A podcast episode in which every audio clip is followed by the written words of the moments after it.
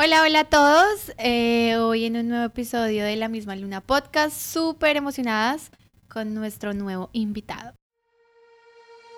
Sin importar tiempo y lugar, todos coexistimos bajo la misma luna.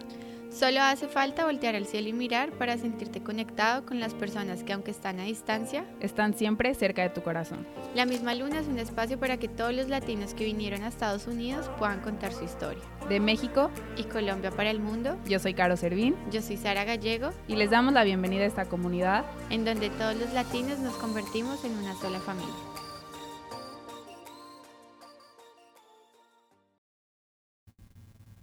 ¿Qué tal? Eh, mi nombre es José Manuel Hernández.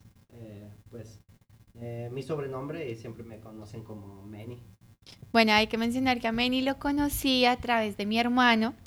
mi hermano supo que Manny tiene un proyecto que se llama Voz de Nashville y por lo que yo estudié y por mi experiencia en Colombia haciendo televisión allá, mi hermano le contó a Manny sobre mí y desde, desde ese momento empezamos a trabajar ahora juntos en el proyecto de voz de Nashville, súper feliz haciendo lo que me gusta y por supuesto creciendo, creciendo todos de la mano con ese proyecto. Meni, qué, qué chévere tenerte acá, es, es, es muy chévere eh, tenerte en nuestro podcast para precisamente hablar de tu historia. Y tener a otro mexicano aquí en el podcast también. Eres el primer mexicano en nuestro podcast. Bueno, es un honor, quiero decir esto, ¿verdad? Es un honor estar el primer mexicano también y, este, y estar compartiendo con ustedes, eh, que es ah, algo eh, muy importante también, eh, en estar platicando unas historias que, que, nosotros como hispanos hemos pasado aquí en Estados Unidos y, y no nada más como en este país que nos ha dado muchas cosas en crecimiento, sino también espiritual, se puede decir, ¿verdad? Sí. Bueno, eh, Manny, queremos que inicies contando, por favor, em, en qué momento llegas a Estados Unidos y cómo llegas al país. Bueno, este, esa ah, de verdad es una historia que de verdad mm, me llamó mucho la atención y eso que es mi propia historia, ¿verdad? que yo al cumplir 17 años, pues vivíamos en, aquel entonces en México, ¿verdad? Eh, para ser exactos, Pachuca. Eh, iniciamos en pensar uh, ir a, los Estados Unidos, a, Tijuana. con mi papá siempre nos jalaba. Eh, estábamos hablando en el año 99. No resultó así, nos regresamos otra vez a México, Distrito Federal. desde ahí empezó un cambio radical totalmente, porque como siempre, siempre decía mi papá, siempre está el momento adecuado y en el preciso día que tú vas a hacer un cambio totalmente.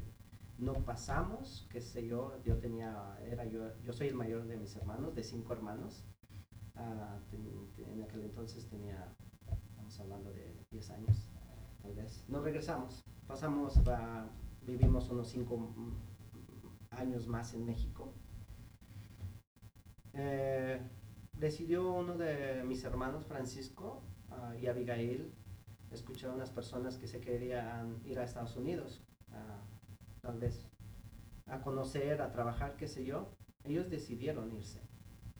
Ah, en ese momento, pues mi papá dijo, bueno, yo los apoyo, ¿no? Los llevó en el, en el transcurso hasta, se puede decir, Reynosa. Ellos pasaron en Reynosa eh, el propósito era que mi papá iba a pasar con ellos porque eh, mi hermano Francisco tenía apenas 17, 16 años y mi hermana 15, entonces no los podía dejar. Eh, empezó esa aventura y ya estamos hablando desde el 2009. Ah, pasó, pasaron mis hermanos, mis, mi papá nunca, nunca este, los dejó hasta que llegaran a pasar hasta el otro lado, en Reynosa, ¿verdad? Ellos se fueron, directamente llegaron aquí a Nashville, Tennessee. Pasó en 1999, 2000 llegó. Mis hermanos ya se querían venir porque era muy difícil lo que ellos estaban viviendo aquí. Eh, en primera, estarles ah, ayudando personas que, pues tú sabes, es muy difícil que a veces una una gente te ayude para llevarte el trabajo, conseguirte trabajo. a dónde iban a estar viviendo. Eh, para ellos, en, para su edad, es difícil. Sí. Porque realmente lo tenían todo con mi papá. Mi papá, pues esto, compraba, eh, nunca pagaban renta, porque pues, es, es, es, normal, ¿verdad? El papá siempre está a cargo de, de sus hijos. Ahí llegaron a, a, sentir la necesidad de la familia, mis hermanos. Uh, mi papá, pues, se regresó, ¿verdad? Ellos se regresó a, a, a Pachuca, ya ellos ya estaban en Estados Unidos pero pues en el transcurso de ese año ya se querían venir, no aguantaban la presión, era muy difícil. Mi hermana uh, la, uh, realmente vivió una experiencia muy grave, eh, la quisieron a, abusar, se puede decir, y, pues eh, estaba totalmente desubicada, lloraba, me decía, hey, no, yo quiero regresar. Y llegó el día que diga, dijo mi papá, ¿sabes qué, flaco? Uh, sí, sí. Mi sobrenombre, otro sobrenombre, ¿verdad? Flaco. Y, eh, y sabes qué, vamos a ir por tus hermanos, vamos a apoyarlos. Siempre mi papá era con esa actitud. Yo ya, te iba, ya tenía 10, ya iba a cumplir 18 años, ¿verdad? Mm. Digo, ok, vamos. Yo fui con mi papá eh, a agarrar el avión. Era mi primera vez que me había subido a un avión, ¿verdad? Era, era algo nuevo. Yo en aquel entonces dejé mi trabajo totalmente. Yo trabajaba para un periódico, Síntesis de Hidalgo. Eh, me dolió mucho porque era un sueño que yo quería estudiar ciencias en la comunicación y quería seguir el periodismo y todo eso me llamó la atención desde. No me importó, dije, no, yo quiero estar con mis hermanos, a apoyarlos un poquito. Eh, en ese sentido, dije, ok, dejé todo. Eh, le seguí le seguí eh, el, el, consejo que mi papá quería. Digo, vamos a Estados Unidos. Yo digo, ah, wow, no, entonces tal vez puedo triunfar en Hollywood o algo así, ¿no? Yo me emocioné. Bueno, no, sí, vamos. Para hacerlo más rápido, pues llegamos a, al, al, al, aeropuerto, llegamos a, después de aterrizamos en, en me parece que era Laredo, Tamaulipas, un, o, algo así, no, perdón, Tijuana, llegamos a Tijuana. Uh -huh. De Tijuana, pues ya sabes, típicos coyotes, ¿no? Sabes que vamos a, a, pasar para el otro lado, hey, no, pues ahí los te jalan, hey, yo, yo te paso. Y pues mi papá tenía que ir checando como, pues tenía siempre esa actitud de ver quién es el mero mero, ¿no? Eh, él fue militar en sus tiempos, entonces tenía su carácter, tenía, yo era totalmente a, al mando de mi papá. Yo confiaba 100%, 100 todo el tiempo.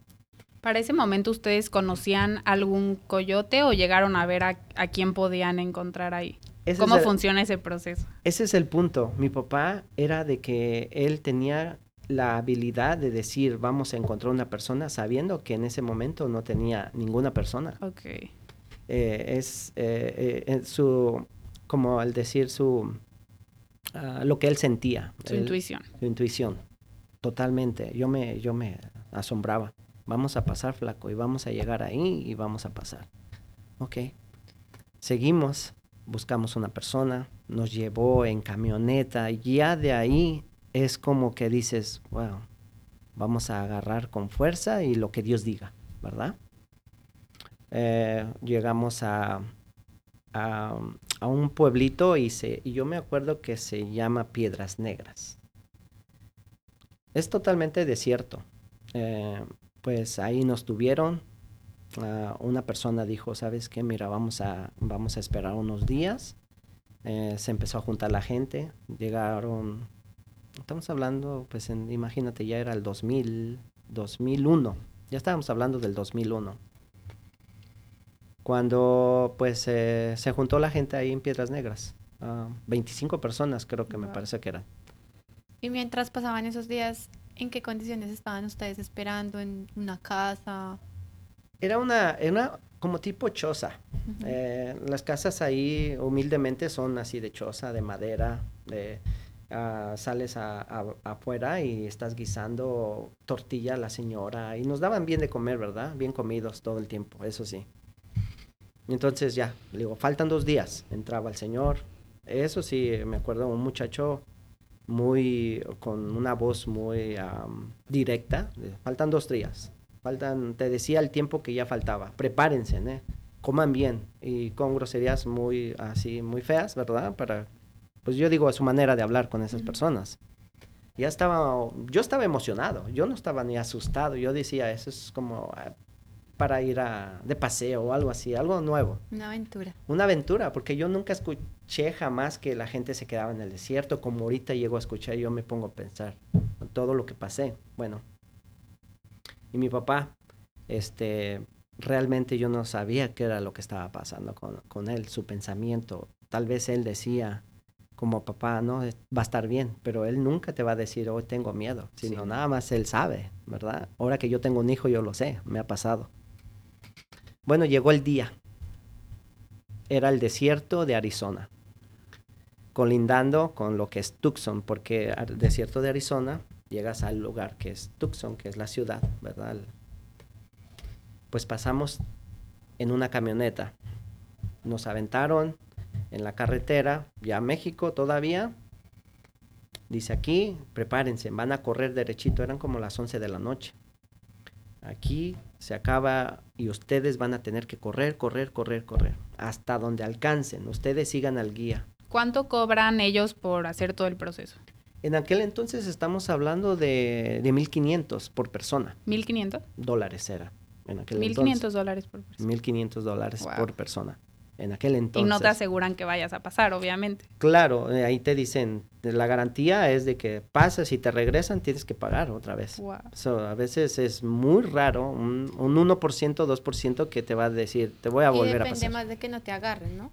Claro, que no te agarren. Entonces, uh, tú vas a, prácticamente a la aventuranza y a lo que si te, te, dicen te van a agarrar, te toca, pues ni modos, ¿verdad? ¿Y el guía sabe por dónde tiene que correr? Sí, eso es lo impresionante. El muchacho era de que aquí derechito él sabía a dónde tenía que ir. Bueno, corrimos. Eh, era vacas, yo veía vacas, cerros de montaña. Yo corría y a veces tú sabes que cuando vas en oscuro no pisas bien y te desbalanceas.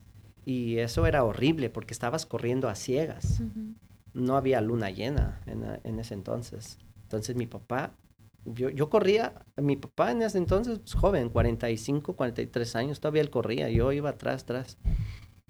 Llegamos a, una camioneta, de ahí, este, pues... ¿Recuerdas más o menos cuánto tiempo fue corriendo hasta ese... Corriendo, eh, era la adrenalina muy dura, que yo me acuerdo que fueron como 20 minutos pero haz de cuenta que nos sentí, yo a mi, a mi edad sentí que era una, un maratón que había corrido, la boca seca, ah, tal vez ya empezó el, susto porque empezaron a prender eh, las chozas de las luces, eh, ya estábamos en Estados Unidos prácticamente porque eran granjeros americanos con perros y, este pues ah, había ese movimiento de que pues de que nos podían Agarrar.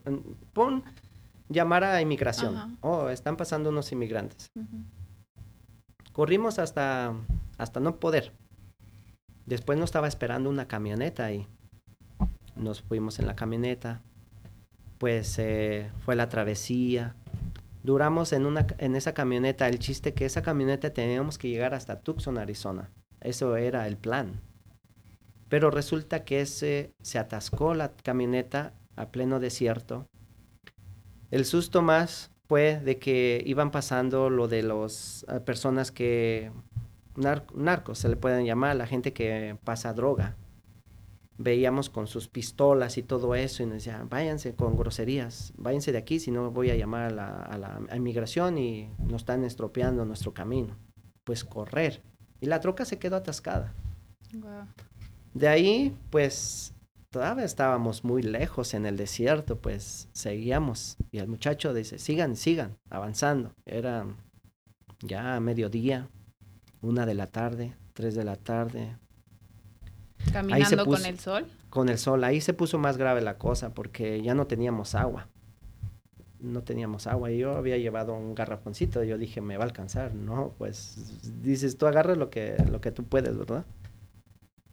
En ese instante... Uh, pues ya, ya era un día completo. Mi papá de plano me dijo, hijo, ya no puedo, se cayó de, de rodillas. Y ahí yo me empecé a preocupar. O sea, yo entré con mi papá, esto, inicié, y él era mi héroe, ¿no? Él era mi todo. Ahora yo tenía que, que empujarlo. Yo le decía, papá, ¿no te acuerdas? Nada más un año vamos a estar, vamos a apoyar a nuestros hermanos, a mis hermanos, y nos regresamos. Dice, no, hijo, ve tú, déjame aquí solo, así me dijo mi papá. Le digo, no, jamás te voy a dejar. Y los muchachos estaban allá, las 15 personas más para allá. Apúrense, ni con groserías y todo eso, si no se quedan. Y yo veía. Le digo, pa, vamos, tú puedes. Y agarra, digo, ándele mi viejo, usted puede. Y pues, como obra divina, mi papá se levantó. Dijo, sí, mijo, vamos. Ya, ándele, eso, mi viejo, vamos, yo, yo le ayudo, yo no lo voy a dejar aquí, aquí me quedo con usted. Y yo creo que eso le dijo, no. fuerzas para seguir. Dice, no, yo aquí me quedo, yo no crees que me voy a ir, aquí, te, aquí me quedo contigo. Eso fue lo que yo creo que impulsó a mi papá adelante. De ahí siguió, jamás se paró jamás. Eh, había una persona que me, llamó la atención, un señor llenito, ¿verdad? Iba con su esposa y su hija. Y entre la plática en el camino, cuando descansábamos me decía, le decía a mi papá, mi papá era muy platicador, muy, ¿y usted por qué está aquí? ¿Por qué esto? Entonces le, eh, yo escuchando, dijo, es que me quieren matar y la verdad yo tengo que escapar y tengo que pasar de, de una tengo que pasar. Si me quedo y me regresa a inmigración, me matan con mi familia. Yo me acuerdo que era una niñita de 6, 5 años. Le, digo, le dijo a mi papá, no, deje que mi hijo se la cargue en el desierto, por si el señor gordito, pues verdad, no podía, si con trabajos podía con bolsas y con, la, con su esposa ayudándole. Me la cargué tres horas a la niña en mis hombros. Luego mi papá me ayudó eh, fue algo, o sea, yo no sentía el... O sea, ¿cuánto puede pesar una niña de 5 cinco, años, 6 años? ¿5 libras? Mm, más. Más, perdón, unas 30, 30 libras. Sí. 35 libras. Yo no aguantaba, yo no, yo no sentía el peso, porque estás en la adrenalina. Estás viendo a dónde ir, a dónde ir. ¿Ustedes de cosas personales llevaban algo o, o como, o lo que traes y un poco de dinero? Fíjate que dinero no llevábamos porque mis hermanos iban a pasar a pagar de México para acá. Nosotros no traíamos dinero. Mi papá sí me algo muy importante que se me olvidó comentar, él como fue militar me decía, "Mi hijo, mira, primero tienes que llevar una brújula, vamos a llevar una brújula. Tú nomás sigues norte, norte, norte y el sol, ¿va? Ok.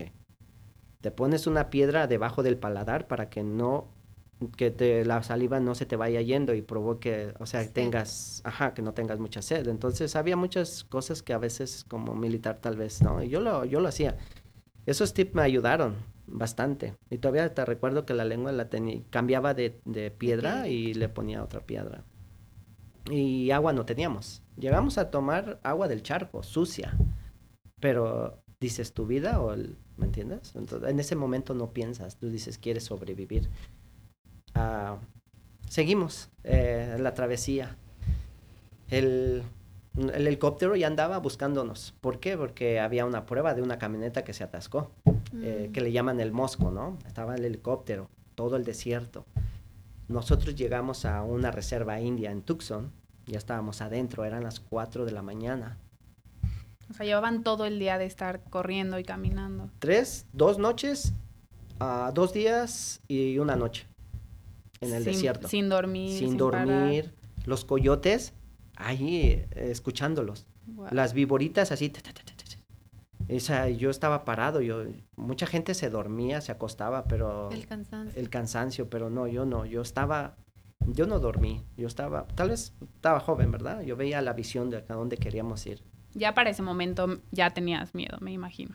Eh, yo, uh, Tal vez preocupación porque sí, sí alcancé a tener miedo porque lo, mi papá ya lo que había pasado. Dije, no, o sea, yo no quiero que mi papá vuelva otra vez a decaer y diga, bueno, pues eh, aquí se queda, ¿no? llegamos en la madrugada, no nos conocíamos porque entramos de noche. Personas, yo no las conocía, yo veía nomás las imágenes, las personas, las siluetas, tal vez, era mi visión de ir, ir. Fue tan impresionante cuando entramos en, en rueda, nos formamos ahí, parados, sentados, nos parábamos. Llegaron a las 6 de la mañana, se empezó a aclarecer. Y yo me quedo viendo cada persona manchada, sucia, unos trapos. Y yo no me imaginaba cómo nos veíamos. Entonces fui dando vueltas cada persona. Era impresionante las imágenes. Escuchaba el ruido de nuestro estómago como cuando tienes hambre, donde. Y yo después me miro, estaba igual que ellos. Yo, o sea, me quedé impresionado en ese, en ese instante.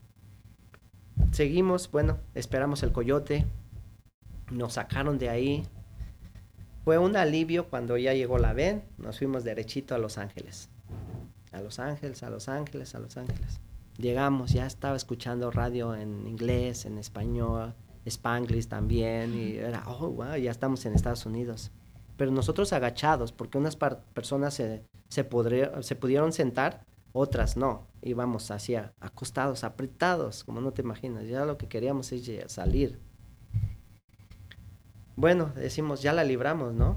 Llegamos con las personas de que pues nos iban a, ya después a soltar, ¿no? Pagar lo que teníamos que pagar. Eh, el, el problema fue cuando llegamos ahí, pues mi papá ya empezó a dar el, número de teléfono de mis hermanos. A ver, dígame, señor, ¿quién va a pagar por usted? ¿Quién va a responder? Deme su número. Así te hablan, ¿no? Bien feo. No, pues son, ¿quiénes son ellos? Son mis hijos. Ok. Ok, van a ser 2.500 por cada uno. Y ya mi papá se quedó, ¿cómo 2.500? No, me dijeron 1.500. No, no, no, usted y con groserías, usted va a pagar 2.500 y si no, no lo soltamos. Así que ya sabe. No, mi papá pues no dijo nada, se fue el señor pues ahí empezó otro, otro, otro dilema, ¿no?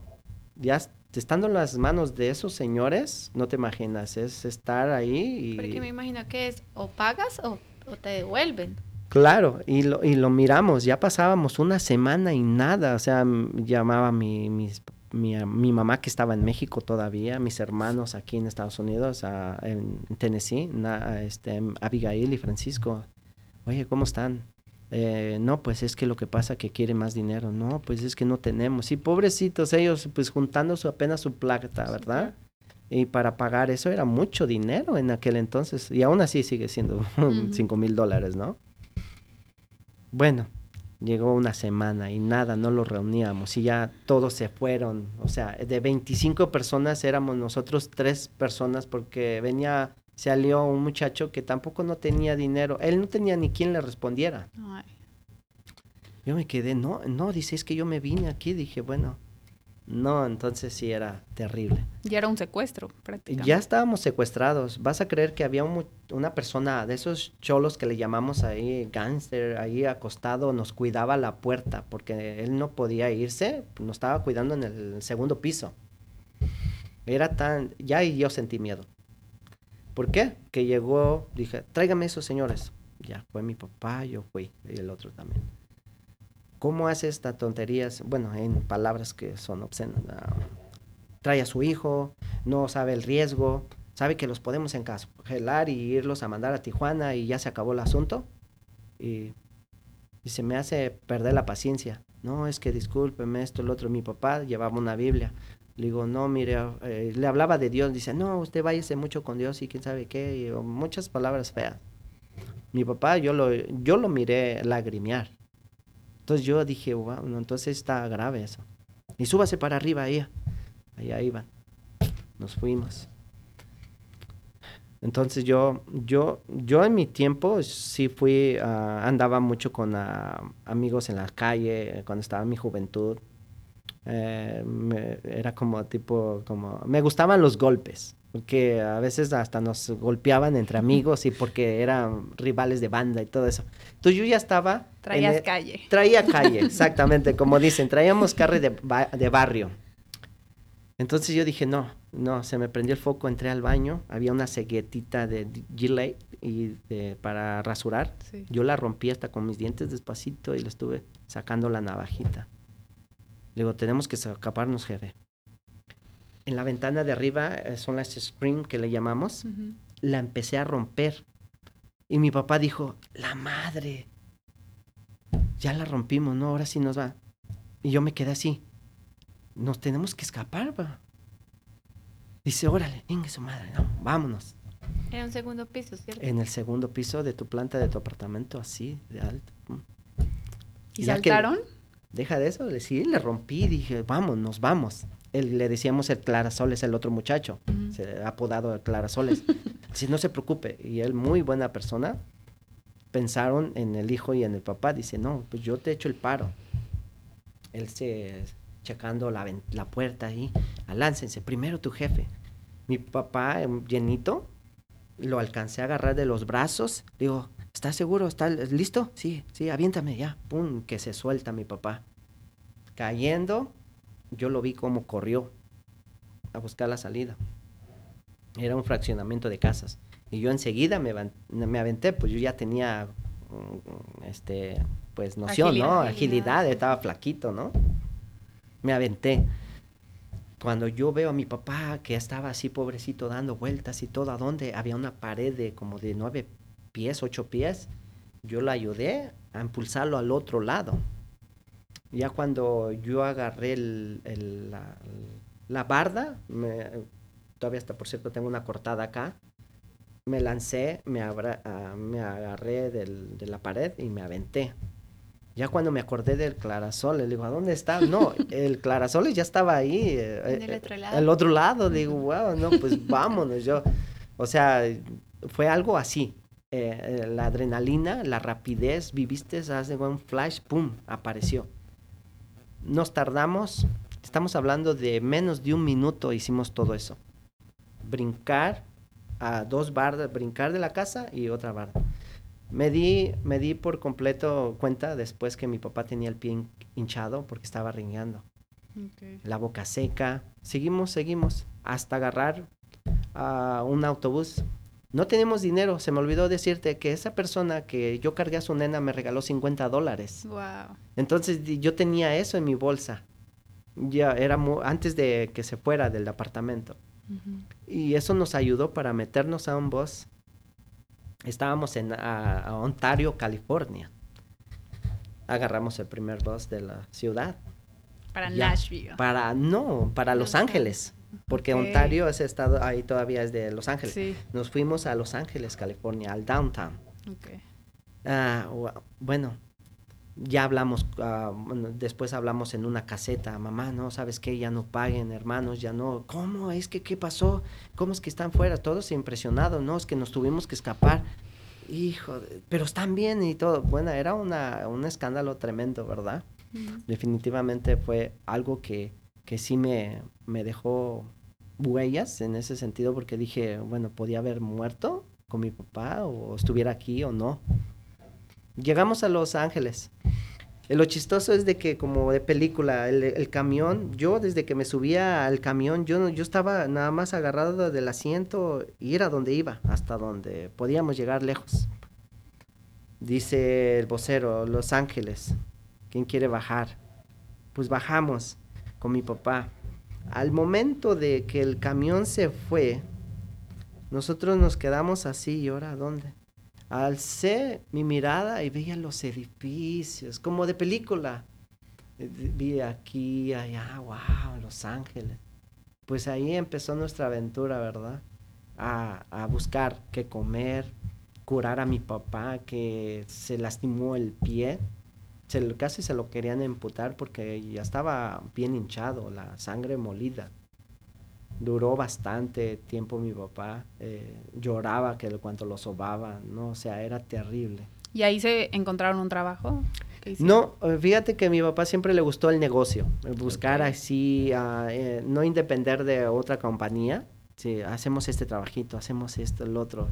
Él le gustó mucho los paneles solares, siempre el solar, así, y, le, y mecánica, y arreglar esto. Entonces ahí de eso vivimos por un momento, unos tres meses, porque en realidad nos tuvimos de tres a seis meses, recuerdo yo. nuestro destino, obvio, era Nashville, ¿verdad? ¿Por pues, qué eh, Nashville? Porque había llegado mi hermana y Francisco ahí a Nashville. Pero ¿por qué habían elegido Nashville ellos también? Unos conocidos. Ok. Unos conocidos, eh, de hecho, eh, los, inicia los aconsejaron que vinieran y ahí vivieron. Ok, ok. Por eso es que era Nashville. Entonces teníamos que llegar, teníamos que pasar todo, ah, este, pasar por Las Vegas, pasamos en Las Vegas, ¿verdad? Eh, eh, teníamos miedo de la inmigración, tal vez, porque ya, pues uno nuevo dice, pues, ¿qué tal si está inmigración ahí, no? Colorado, todo. En Colorado hicimos un, un, eh, un tiempo, trabajamos, era septiembre, noviembre, casi ahí ya empezaban las heladas, pero trabajamos como unos dos, tres meses también. Empezó la, la, la nevada y pues ahorramos dinero, pagaban bien, por cierto, y andaba bien feliz con mis dólares y, ¿me entiendes? Uh, eh, bueno, dije, bueno, ya hicimos dólares, vámonos. ¿Y qué tal el idioma hasta ese momento? ¿Ustedes sabían hablar inglés cuando llegaron? ¿Aprendieron aquí? Sí, eh, lo chistoso que ah, yo eh, en, la escuela donde yo, mi, mi, papá, pues nos habían puesto, ¿verdad? En la escuela, ah, pues es, ah, viví con una prima y aprendí ahí yo eh, inglés, yo me sabía pollito, chicken, gallina, en la Ay, no, ya era, era, algo muy gracioso, ¿verdad? Pero sí, yo sabía un poquito inglés en, en aquel entonces, vivimos en Tijuana, yo veía caricaturas en inglés, yo me acuerdo que a veces con mis hermanos nos poníamos a hablar inglés. Obvio, se nos desapareció, ¿verdad? El inglés, pero sí tenía una noción. Ok, ok. Yo creo que eso fue importante para llegar a conseguir trabajo y saber cómo Sí, Sí, eh, me ayudó unas palabritas porque pues a no entender nada como dicen en mi país, ¿verdad? Llegamos entonces ya, era nuestra última parada, dije Colorado, ¿no? Eh, Gibson, Colorado, yo me acuerdo muy bien, yo era de que cualquier lugar que me paraba, yo, me yo siempre me acuerdo. Gibson, Colorado. De ahí a los a Tennessee, no, pues eh, había un muchacho, mi papá, como te digo, era muy eh, amiguero esto. ¿A dónde vas, mi amigo? No, pues voy a Atlanta. Oh, vamos a, a, Tennessee. Oh, yo paso por ahí. Si quiere, quiere venirse con su hijo. Oh, órale. Pues habíamos comprado unos tickets en los, en los greenhouse. No, pues ya no lo agarramos porque digo, nos vaya a parar a inmigración o qué sé yo, ¿no? El trayecto, eran bastantes horas. Eh, son dos días de Los Ángeles, de casi del Colorado, sí era como un día y medio, un día. está lejos todavía. Muy lejos. ¿Es común que paren los de migración esos camiones y pregunten por eh, papeles o no? Ahorita ya me puedo decir que si tú vas en un greenhouse y no tienes papeles, inmigración está en áreas pendientes siempre, en, eh, especialmente en esas áreas. Okay. Entonces, digo, mi papá era de que muy pilas, ¿no? No, dices, bueno, mejor vámonos con este man y y pues derechito a, Tennessee. Ya andábamos contentos y ya me acuerdo a mi papá y me volteó a ver. Y yo todavía lo hago con mi hijo, ¿no? Porque siempre cuando yo voy a Texas por él a verlo en, en el carro, yo lo volteo a ver y digo, I love you, mi hijo. Mi papá me dijo eso. Dijo, ese es mi flaco. Dice, ¿estás bien, mi hijo? Digo, bien. Dice, ya la chingamos, ya viste, ya estamos aquí. Dice, sí. Eh, pues sí, es, fue, ahí se, se, puede decir que acabó mi, mi sufrimiento, ya estaba bien contento de llegar a ver a mis hermanos. ¿Cómo fue ese encuentro cuando llegan aquí a Nashville? Pues eh, el encuentro se puede decir que chistoso porque tengo una hermana, ¿verdad? Mi hermana era mi única hermana y pues fue Ah, pues resulta que ya tenía novio, ¿no? Y ella no nos había dicho. Eso fue el encuentro muy, muy bonito tal vez para mí. Y yo era muy celoso con mi hermano. Pues ya empezamos a trabajar. Viví el sueño americano, ¿verdad? Yo le dije a mi papá, quiero estudiar. No, no, quiero estudiar. Seguir mi, mi lo que quiero hacer. Hacer, estar en la radio. No, no, mijo, usted va a chingarle. Venimos a trabajar. Le digo, sí, pero puedo hacer algo. No, no, vamos a trabajar. En ese momento en que estabas trabajando. Empecé en la construcción. Eh, me llamó la atención lo que son los planos, todo el... Yo me quedaba viendo, digo, empecé de labor, haciendo, recogiendo basura, esto, lo otro. Y era mi... Eh, algo importante que sí aprendí, trabajar con los, aquí con una gente americana aprender inglés. El idioma totalmente era, era necesario. Eh, pues empecé a aprender inglés ahí, fui a la escuela un ratillo. Ya dije, no, a la escuela no, yo aprendo por acá. Empecé a, trabajar en las casas, aprendí a leer planos con mi papá, se juntó conmigo y íbamos aquí para allá y para acá. Y eso me gustó bastante. Ahora sí, pues sé de planos, sé hacer una casa completa. Y es algo bonito que aprendí en cuestión de construcción. Llevo aproximadamente, se puede decir, 15 años de la construcción, desde que yo mi experiencia se puede decir ya interior y exterior, todo. Ya, digo, a esta fecha ya digo, ya, ya hice mi sueño americano, se puede decir, ¿no? Estoy, eh, conocí a mi esposa eh, por Facebook, ¿verdad? Dice, maldito Facebook, ¿no? ella de Ecuador y y yo estando en Texas, porque yo vivía antes en Texas, mi hijo es de Texas, ahí yo vivía. Eh, bueno, dice, nuestra historia es bonita, ¿verdad? Pues quisiera contarla porque en realidad dices, ¿quién te... Eh, o sea, a veces conoces a la vecina y ya es tu novia, ¿no? Conoces a una amiga de la escuela y ya es tu novia, pero ¿quién va a conocer a una mitad del mundo, Ecuador, y te vas a casar? Sí. ¿Verdad? Y a veces esas relaciones no funcionan. Y ya llevamos cuatro años hasta la fecha y ya nos casamos y nos soportamos. Le digo, me, robó, mm, siempre le digo, me robó eh, eh, este, mi, mi, corazón, ¿no? Me robó mi corazón, pero ahorita ya, ya me roba los cheques, el dinero. Dice, ¿cuál dinero? No, no, no te creas, no. Dice, ah, bueno, esa es la historia de, pues, que en realidad mm, pasé eh, sufrí bastante en la construcción porque llegaron a no pagarme también. No creas que todo fue bonito y esto, llegaron a no pagarme. Hay gente que acostumbra, te trabaja y, hasta la fecha, ahorita escuchas, no te pagan. Sí, que abusan porque saben que no puedes ir a quejarte. Claro, y no tenía, o sea, no había, no tenía papeles, no, no hablaba tal vez bien el idioma y cosas así. Pero ahorita, pues ya digo, ya, ya entiendo todas esas cosas que nuestra gente Pasa, pasa. Yo aprendí inglés, yo veía en las placas, eh, mm, en cualquier lugar, yo era bien metiche y yo, oh, amigo, ¿necesita ayuda? Sí, le digo, es que no habla español, le digo a esa persona, no, no se preocupe, yo le ayudo. Entonces ya me fui metiendo más a mi comunidad. Por eso es que digo, llegué a decir, quiero ser una voz. Y llegamos a la conclusión de voz de Nashville. Entonces digo, bueno, es algo que, que, que inicié que mi sueño tenía que ser en la radio, uh, eh, ser locutor tal vez.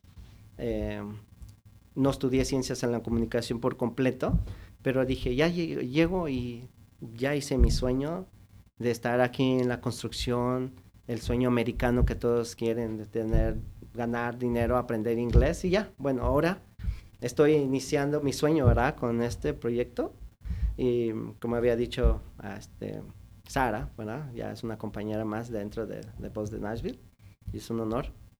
Y pues para finalizar, ah, se puede decir en, este, en esta historia, mi papá dejó un legado para nuestros, nosotros, nuestros hermanos. Nos impulsó eh, a estar aquí siempre unidos. Él nunca nos abandonó. Él se fue eh, el año pasado, murió en septiembre septiembre, y pues lloré como nunca. Eh, y ahora entiendo que pues eh, lo que él hizo no lo hizo en vano. Todo lo que yo soy hasta ese momento y lo que tengo es gracias a Dios, claro, y mi papá que nunca nos abandonó y, y, fue un apoyo tremendo. Supuestamente era un año, ¿verdad? Y ya un año ya se pasaron 20 años. Y ese era el, propósito de, un año. Pero todos llegamos aquí, ya se arreglaban papeles y, pues sí, lamentablemente mi papá se nos fue. lo bonito que recuerdo es de que el, honor de haber pasado con él en el desierto, pasar todo eso, lo que me enseñó eh, a no, a, luchar y por sus hijos, ¿verdad? Un legado grande, o sea, tanto de, de todo encierra, ¿verdad? En, no rendirse en este país y, y él, él logró el, sueño americano, te puedo decir. Sí, también me imagino que transmitirle a tus hijos toda la cultura latina para que ellos puedan tener las dos partes. Sí, es, eh, es, es, también es importante, ¿verdad? No perder nuestra cultura. Es, uno viene aquí, al contrario, nosotros somos un power como mexicanos, como hispanos, como de Centroamérica y de todo el país. Seguimos triunfando hasta, hasta la fecha y, y, pues eso es lo que dejamos ahora para nuestros hijos, ¿verdad? Eh, como pequeñas y medianas empresas. Y, y seguimos en el intento.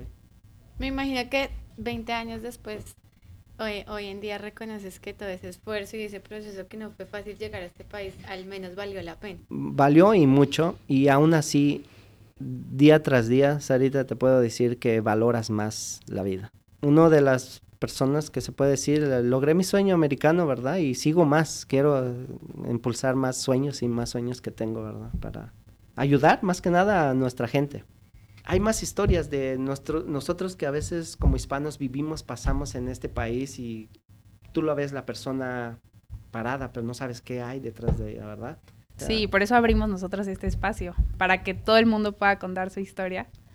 Meni, por eso te agradecemos mucho haber aceptado la invitación, habernos contado tu historia, que por cierto me imagino no, no debe ser fácil porque, bueno, pasar eh, la frontera con tu papá, con todo lo que nos contaste, pues digamos que es de, mucho, de mucha valentía. Te agradecemos mucho por estar acá con nosotras, por haber contado tu historia y bueno, lo importante es que valió la pena y que cada vez sigues cumpliendo tu sueño americano. Claro, y de verdad yo de esa manera quiero impulsar eh, lo que es ah, el proyecto que, que, está de Voz de Nashville porque eh, quiero ser una voz para mucha gente que a veces... Mm, necesita ayuda, necesita, eh, necesita ayuda en todos los sentidos, se puede decir. Siempre hay una historia que contar, ¿verdad? Pues sí, muchísimo éxito con tus proyectos. No, pues gracias. Y no se olviden de seguirnos en todas nuestras redes sociales, también a La Voz de Nashville, lo pueden encontrar en Facebook, ¿verdad? Ah, estamos en... Uh, Voz de Nashville en Facebook, eh, en TikTok también, en Instagram. Instagram. Mi nombre es Manny, como mi nickname artístico.